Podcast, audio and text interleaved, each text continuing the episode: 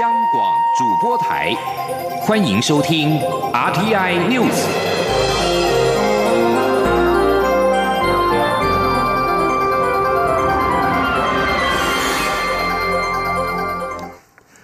各位好，我是李自立，欢迎收听这一节央广主播台提供给您的 RTI News。国际武汉肺炎疫情延烧，外界关注疫苗研发与政府的采购进展。行政院长苏贞昌今天在立法院答询时表示，关于疫苗，台湾采取三个方式：一方面鼓励国内厂商认真研发，另一方面用最好的条件向国际采购疫苗，也会跟国际合作保护国人健康。卫福部部长陈时中表示，十八号。已经和武汉肺炎疫苗全球取得机制 COVAX 签约，预计十月初会付定金。陈时中也表示，COVAX 平台政治力干预不多，有信心获得公平的分配，而且我国也确定在 COVAX 平台上不选择中国制的疫苗。记者刘玉秋的报道。国际武汉肺炎疫情延烧，外界关注疫苗研发与政府采购进展。贵府部长陈时中二十五号上午在立法院接受台湾基金地委陈柏维质询时透露，台湾已在九月十八号与武汉肺炎疫苗全球取得机制 COVAX 签约，预计十月初会付定金。而民众党立委邱成远则进一步关切，目前约有一百五十六国加入 COVAX，我国签约是否就保证取得疫苗？有无取得疫苗的确切时程？陈世忠表示，COVAX 本身也不知道确定的时程，因为他们能掌握到的疫苗到现在也还没有确定下来。但目前看来，COVAX 的政治力干预不多，他对公平分配有信心。不过，邱成远担忧，前副总统陈建仁曾评估明年第一季能打到疫苗是否过于乐观。若中国疫苗抢先通过认可，台湾会不会实打？到中国货，陈时中说明年第一季都只在紧急授权使用，会以安全与疫情作为评估。但陈时中保证，台湾在 COVAX 平台不选择中国疫苗。在那时候都会有一些紧急授权使用的疫苗，那不过要看它的一个安全性跟疫跟那个疫情这个严重度，那做一个专家的评估。然后第二个，在我们台湾哈，在 COVID 的平台，我们是没有选择哈，我们不选择哈中国的疫苗，就不选择，已经确定了嘛哈，那是确确定的。好，而邱成远人质疑，政府编列新台币一百三十六亿元作为疫苗的防疫经费，当中有二十亿元用于国产疫苗。研研发一百一十亿元采购国际疫苗，两者相差六倍，是不是政府对国产疫苗没信心？陈时中说，国内有三家业者向贵福部申请武汉肺炎疫苗临床试验，都已获得通过，将进入第一期临床试验。陈时中也强调，特别预算投入二十亿元，鼓励厂商研发与人体试验，未来购买时也将有国产疫苗的优先采购权。中广电台记者刘秋采访报道：有关来猪进口的行政命令，今天在立法院院会被查闯关，在野党团主张被查改审查，民进党团也支持之下，九项相关行政命令顺利由被查改为审查，并交付经济及社福未还等委员会审查。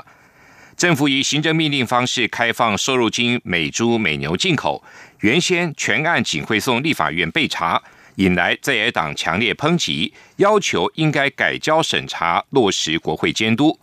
对此，行政院长苏贞昌表示尊重立法院的决定，不反对备查改为审查。卫福部部长陈时中受访也表示尊重立法院的决议，并且认为多一点讨论也很好。行政院长苏贞昌今天受邀前往立法院报告纾困三点零预算追加案，并被质询。苏贞昌在报告中指出，纾困三点零预算共编列了新台币两千一百亿元，其中防治经费共三百八十三亿，纾困振兴经费共一千七百一十七亿元。苏贞昌说，在这个艰难的时刻，政府希望持续的顾产业、撑厂商、守就业。对仍然受到疫情冲击影响的产业延长纾困跟协助措施，期盼立法院支持早日通过纾困预算追加案。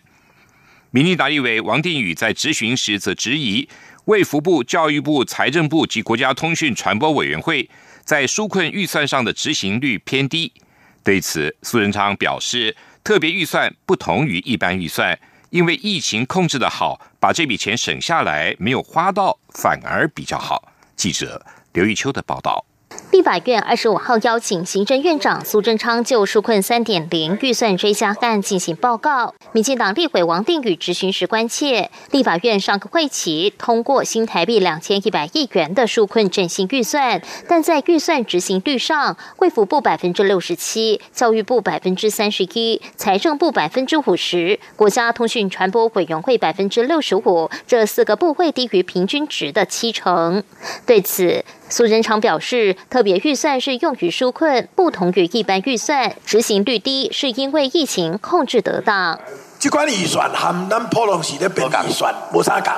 普通时是有计划经过审核编一条钱，啊来执行，得到百分百上盖好。啊，这款呢，有的是在讲疫情呢，有的是在讲补助的，啊，得到疫情啊控制好，伊若全无发生，这条钱免开。升起来是颠倒介好，啊，对数字看可能较少，啊，答案是那就整个经验看，颠倒是希望无开，啊，那是好事。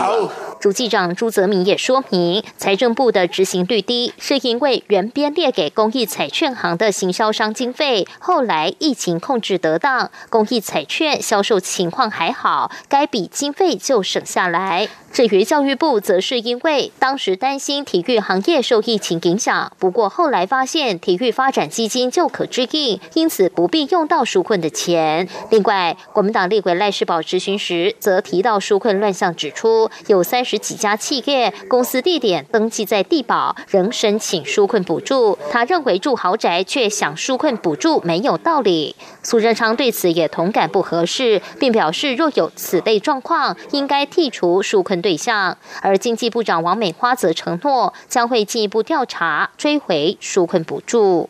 中央广播电台记者刘秋采访报道。农业投资跟商业商机的交流座谈会今天在侨委会举办，邀集了产官学界三方交流，共策全球侨台商农业发展跟升级转型。除了聚焦农业传统技术的互补合作之外，更期盼透过数位科技等强项，加速台湾的农业转型，也进一步的协助侨台商迈向新阶段。记者王兆坤的报道。为协助全球侨台商农业产业发展，侨委会、中兴大学、全国农业金库、亚洲台湾商会联合总会等单位共同举办农业投资和创业商机交流座谈会。侨委会表示，台湾是农业技术先进国家。具强大技术能量协助侨台商，不只拥有传统技术，还有农业环境治理、生态维护、智慧科技等先进技术可协助侨台商。侨委会副委员长徐家清说：“希望说，把我们台湾最有优势的一面，包括我们啊未来在用物联网、用数位农业科技的这个项目上，都可以哦有领先全球的这个呃机会。”让我们一起来啊，发扬台湾的软实力跟硬实力。徐家清致辞时特别说明，侨委会八月推出的全球侨台商农业服务方案，主要是与农业科技研究院等单位合作建制一个二十四小时咨询平台，启动至今约一个月时间，就有三百多件成案。未来会继续努力协助侨台商发展农业，也协助台湾农业迈向国际。为我经济成长挹注新动能，壮大台湾农业。中央广播电台记者王兆坤台北采访报道。全民健康保险会今天召开委员会议，针对明年度全民健保医疗给付总额以及分配方式进行讨论。结果四大项目中，只有中医门诊跟牙医门诊的总额达成了共识。至于医院总额跟西医基层总额。医界跟付费者代表仍有部分旗舰，将留待十月二十三号委员会再行确认。记者吴丽君的报道。健保给付总额逐年成长，今年更从去年的新台币七千一百五十三亿成长百分之五点二，达到七千五百二十六亿元。由于行政院限定明年度成长率在百分之二点九零七到百分之四点五之间，但健保收支今年底就会短出六百七十六亿。若以成长率下限计算，安全准备总额到明年底将短出七百七十一亿，仅能维持零点五四个月的给付支出，也让健保费率面临调涨压力。为此，健保会二十五号针对明年度全民健保医疗给付总额及分配方式进行讨论，备受关注。会后，健保会执行秘书周淑婉说明，在牙医门诊、中医门诊、医院总额及西医基层四大项中，仅有牙医及中医给付达成共识。他说。就是牙医总额部门增编了十四点六七亿元，针对零到六岁的儿童，还有糖尿病患者的口腔照护，这边有增加。那也对七十岁以上高龄患者这个根管癌症的一个治疗，而且也把一些脑伤、脊髓损伤、中度智障的障碍者纳入牙医特殊医疗服务的照护对象。那在中医门诊总额部分呢，是增编了十一点八七亿元，主要用于提升中医针灸伤科处置的品质。至于医院总额项目，虽然医界及付费者代表都对持续引进新医疗科技三十五点六二亿元。并维持罕见疾病及血友病药费等没有异议，却对增加经费、壮大社区医院及保障区域医院助诊服务项目出现不同声浪。另外，在西医基层总额方面，双方也对增编 COVID-19 预算出现旗舰，因此将两岸并成，留待十月二十三号的委员会确认后再报卫生福利部核定。由于还有两大项目未获共识，因此明年给付总额还无法预估。不过，若依付费者代表主张，明年总额将达七千八百一十亿，较今年增加两百八十四亿，成长百分之三点七七九。若照一届主张，总额则是七千八百五十三亿，增加三百二十七亿元，成长百分之四点三四六。而对于健保保费率调整问题，则将于十一月二十号举行的费率委员会上进行讨论。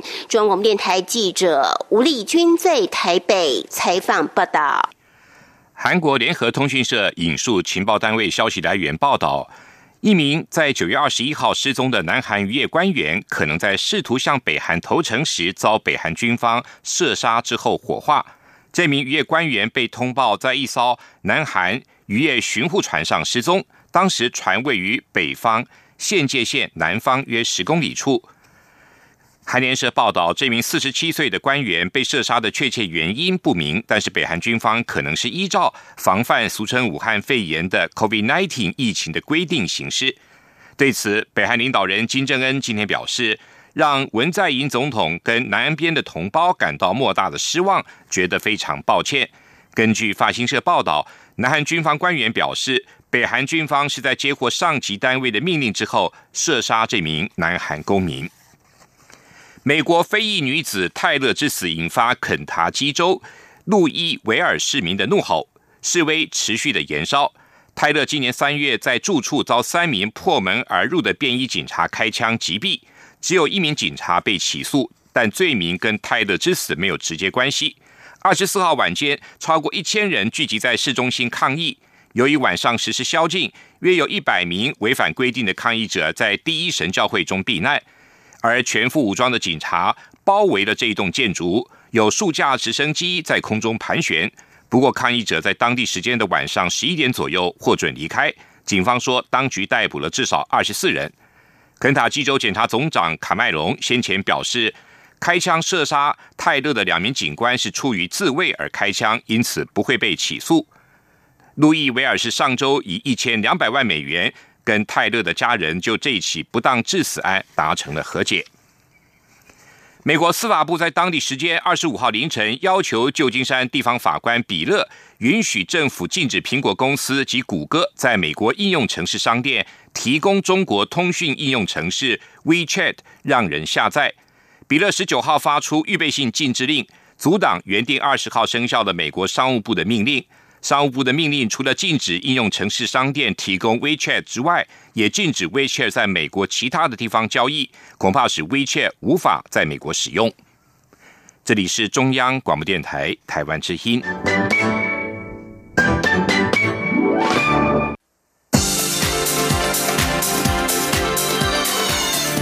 是中央广播电台台湾之音，欢迎继续收听新闻。欢迎继续收听新闻。拉美友邦海地跟太平洋友邦诺鲁在第七十五届联合国大会的总辩论第三天为我直言。外交部今天表示，海地总统摩伊士针对该国能够有效控制疫情，特别感谢台湾，并指出现在是国际社会承认这个国家的存在权，并在国际组织中，特别是联合国，赋予其应有地位的时候。诺鲁总统安格明也是针对疫情感谢台湾这个真正的朋友，并呼吁联合国履行对人类大家庭的承诺，确保台湾两千三百五十万人民享有跟其他国家人民相同的权利。外交部表示，仍在跟友邦持续的协调，除了发言支持外，另外还有集体致函或个别致函等方式，具体内容将会适时的对外说明。针对美国国务卿蓬佩奥批评中国施压美国各州政府不可跟台湾交往，同时呼吁各州反制中国渗透一事，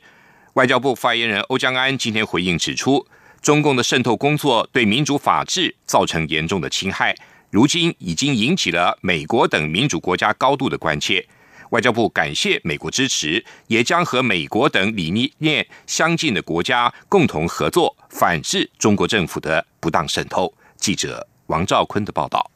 美国国务卿蓬佩奥日前在威斯康星州参议会以“美国各州议会与中国挑战”为题发表演讲，提到中国外交人员施压美国各州政府不得与台湾从事贸易与往来，也不得承认台湾。蓬佩奥呼吁各州要对中共的渗透提高警觉，并加以反制，包括鼓励各州大学关闭孔子学院。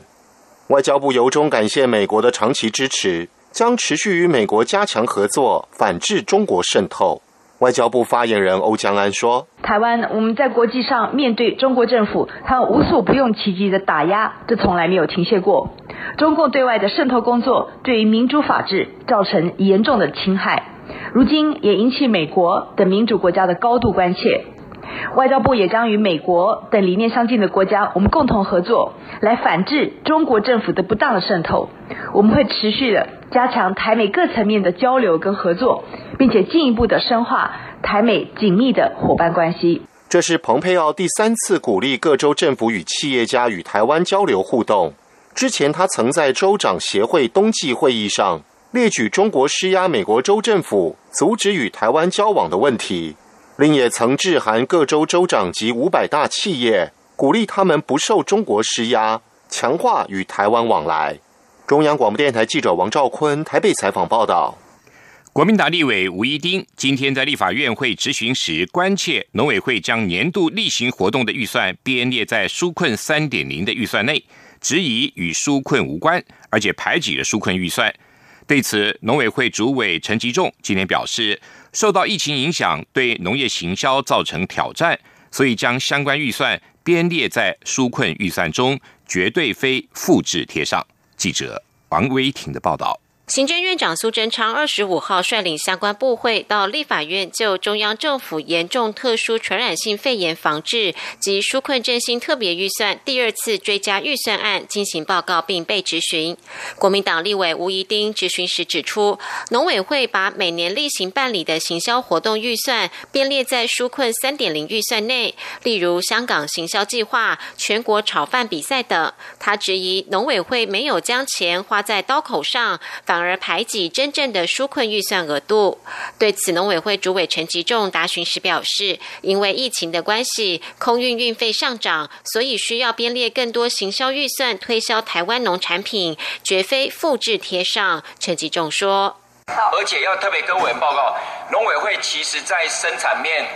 花最多的经费跟人力，都高达超过整个农委会。底下的一千六百多亿里面的九成五以上，我们最需要的就是在行销跟我们在对外推广。因为我没有说你钱花在行销不对，那你如果说你在这个特别预算案里面，你放的行销计划是我在往年没有看过的一个新的行销费用，那我当然同意。但是我要提醒你的是，你放的是一个往年就有在办的活动，你必须证明我给我看，你有扩大举办。行政院长苏贞昌也解释，因为受到疫情冲击，原本可以外销的农产品受到严重影响，所以农委会在特别预算中编列预算，帮助受冲击的农民，所以才会有行销预算。农委会在《科学人》杂志的广告引发争议，陈吉仲也在答询时再次重申，农委会在网络上澄清不实消息，都会放入官方资讯。《科学人》的广告是为了打击假消息。中央广播电台记者王威婷采访报道。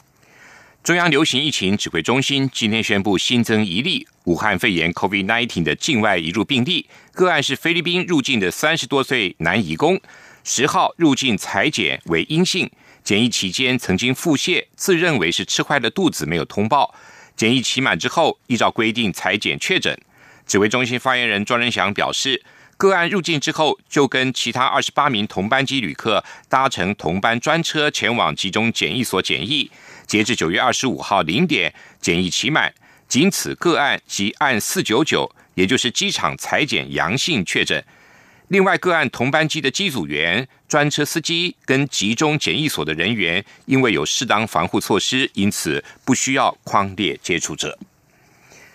国立台湾美术馆从二十六号起推出“渗透次元壁：台日漫画美学当代艺术特展”，以台湾跟日本动漫作品为取样对象，聚焦网络时代的兴起对于漫画艺术的传播的影响。并且进一步的思考，科技立国的台湾如何为台湾的漫画带来新的面貌。记者江昭伦的报道。策展人罗和林指出，传统漫画家与读者之间并没有双向互动的机会，但在网络时代，漫画家不再只是单纯创作，有些人经营自媒体行销自己，会和粉丝互动，甚至和读者讨论，决定下一步创作的剧情推展。这种创作者与读者一起共同创作的模式，已经成为网络时代明显的趋势。他这次策划国美馆渗透次元壁台日漫画美学当代艺术特展，就特别聚焦网络时代的兴起对于漫画艺术与传播的影响，探讨作者权转移与再创作等现象，也让外界知道漫画如何渗透到社会不同领域。此外，这次展览也邀请多位重要日籍艺术家参展，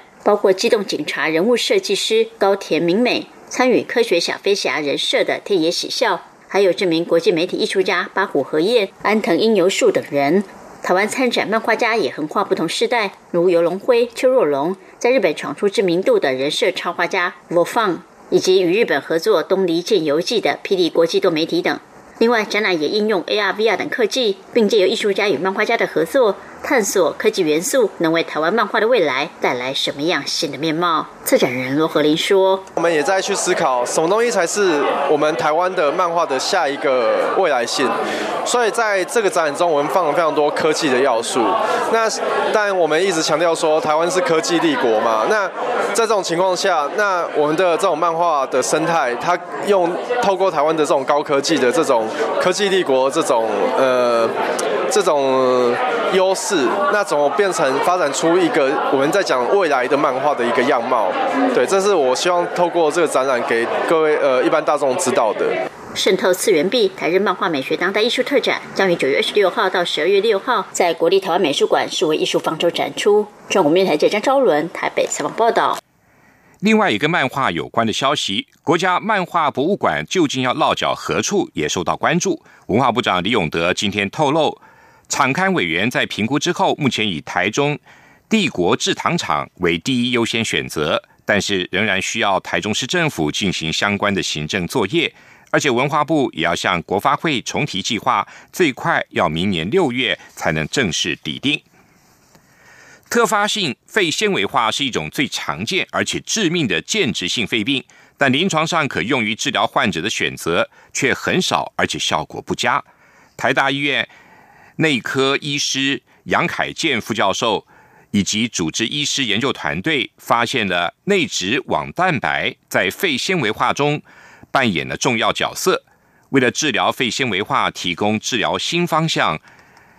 而这篇论文已经刊登上国际顶尖期刊《自然通讯》上。记者张昭伦的报道。台大医院内科主治医师杨凯健指出，很多疾病都可能造成肺纤维化，包括 COVID-19 在内。特发性肺纤维化则是指找不出任何致病原因。根据统计，全球罹患特发性肺纤维化的比例约万分之十三到十四，国内患者估计也有四五千人。一旦诊断出来，若无肺移植，平均存活率只有两到五年。由于目前美国 FDA 与台湾健保给付只有两种药物，且治疗效果并不是太明显，因此国际药厂仍积极投入开发。台大院这次的研究，则是找出新的特发性肺纤维化致病基转，提供治疗新方向。杨凯坚说：“这个蛋白它本身在内质网里面，好，那它呃在譬如疾病发生的时候，它因为内质网压力会上升，这个蛋白会被呃增殖，它表现量会很多。它本身不是一个好的蛋白，它本身会促进纤维化的一个讯息传导路径，叫 TGF 贝塔，那会让它的讯息传递变得更强，使得整个肺纤维母细胞它会增生，然后制造非常非常多的纤维化的物质，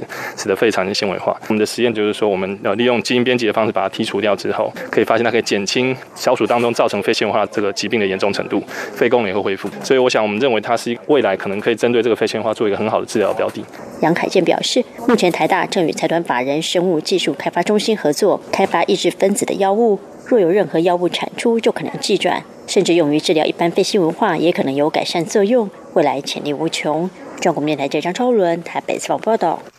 继续为您报道今天的前进新南向。前进新南向。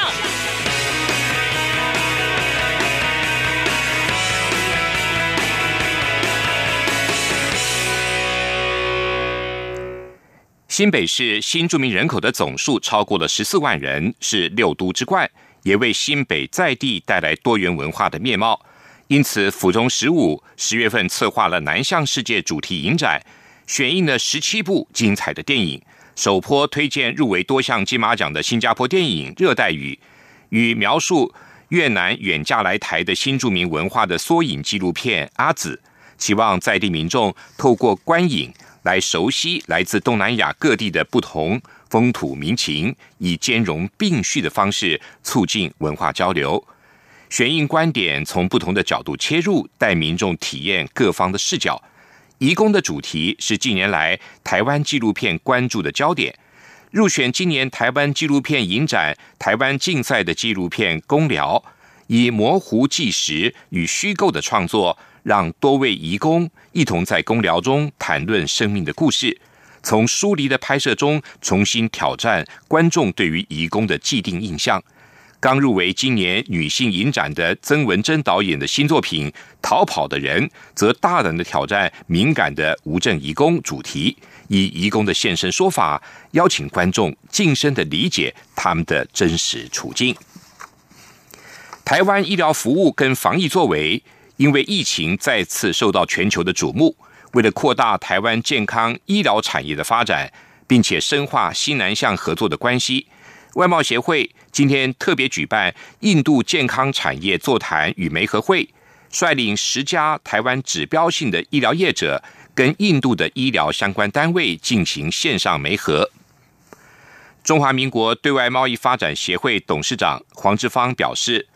事实上。在四月二号，我们安排成大医院跟印度的九千个医护人员进行了一场视讯的洽谈之后，除了介绍台湾的防疫经验，同时也介绍了台湾的防疫的相关产品。所以在四月二号那一场的洽谈会之后，很多印度的医院就跟台湾的业者直接下定防护衣跟检测试剂，金额就将近两百万美元。所以那一场的视讯洽谈会就创造了两百万美元的商机。看准印度是全球人口第二大的国家，以及政府对新南向布局了多年，外贸协会协同国际贸易局、卫福部等单位举办印度健康产业座谈跟媒合会，汇集了台湾医疗相关的十家厂商跟印度的医疗的相关单位进行线上的媒合，行销台湾的医疗软实力，同时也分享台湾在防疫方面的成功经验。以上这一节 RTI News 由李自力编辑播报，谢谢收听，这里是中央广播电台台湾之音。